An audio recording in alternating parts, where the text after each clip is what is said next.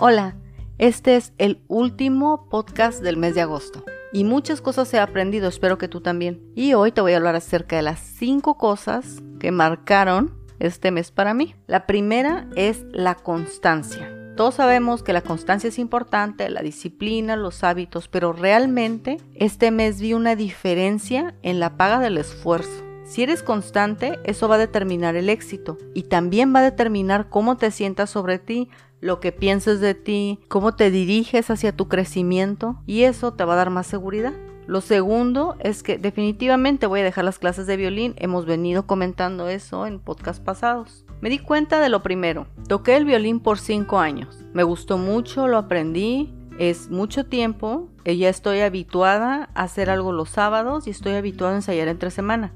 Voy a dejar las clases de violín, pero es porque abrí otro nuevo proyecto. Me doy cuenta que violín me está quitando más energía de lo que me está añadiendo y decidí que era tiempo. Realmente pienso el próximo año, primero Dios, regresar a tocar violín, pero no lo mismo. Yo siempre quise tocar música clásica, así que voy a perseguir hacer eso. Algo informal, algo lento, pero voy a hacerlo para mí. No, no estoy poniendo la vara muy alta, simplemente quiero ir a clases, disfrutar, leer bien la partitura. Me di cuenta también de que las clases de violín no solamente me aportaban, digamos, conocimiento intelectual al saber leer una partitura o aprender a tocar un instrumento, sino también, como todo, llenaba huecos emocionales. Dejar las clases de violín me impactaba más emocionalmente de, la forma en cómo lo hacía intelectualmente, a pesar de que debería de ser al revés. Las clases de violín me permitían creer que estaba avanzando una parte de mi vida así como yo quería, pero cuando me detuve a pensar y me di cuenta que realmente me estaban quitando energía,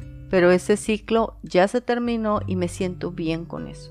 El número 3 es definitivamente el nuevo proyecto. Abrí un nuevo proyecto ayer, por fin. Estuve anhelando que ese proyecto viera la luz por tres años y ahora, gracias a Dios, ya vio la luz. Así que debo de continuarlo y debe de crecer. Estoy muy contenta por eso algo muy, muy, muy importante que aprendí, lo más importante que aprendí fue que el llenarme de ciertas actividades sin darme cuenta había incrementado, digamos, mi aguante de estrés. Ahora era capaz de, de soportar mayores cantidades de estrés que antes y no quiero vivir como una persona estresada. Quiero aprovechar los días. Así que como dice un podcast pasado, Voy a dejar la culpa atrás, voy a aceptar el presente y voy a caminar proactivamente hacia otro tipo de crecimiento personal. Así que quiero darte las gracias por haberme escuchado durante este mes e invitarte a que me escuches durante el mes de septiembre. Vamos a seguir creciendo, vamos a superar aquellas cosas que nos detienen, lo interno y lo externo, lo que nos evita ser productivas la verdadera productividad. Todos los viajes de una persona, todo el viaje de la vida, tiene dos partes, el interno y el externo.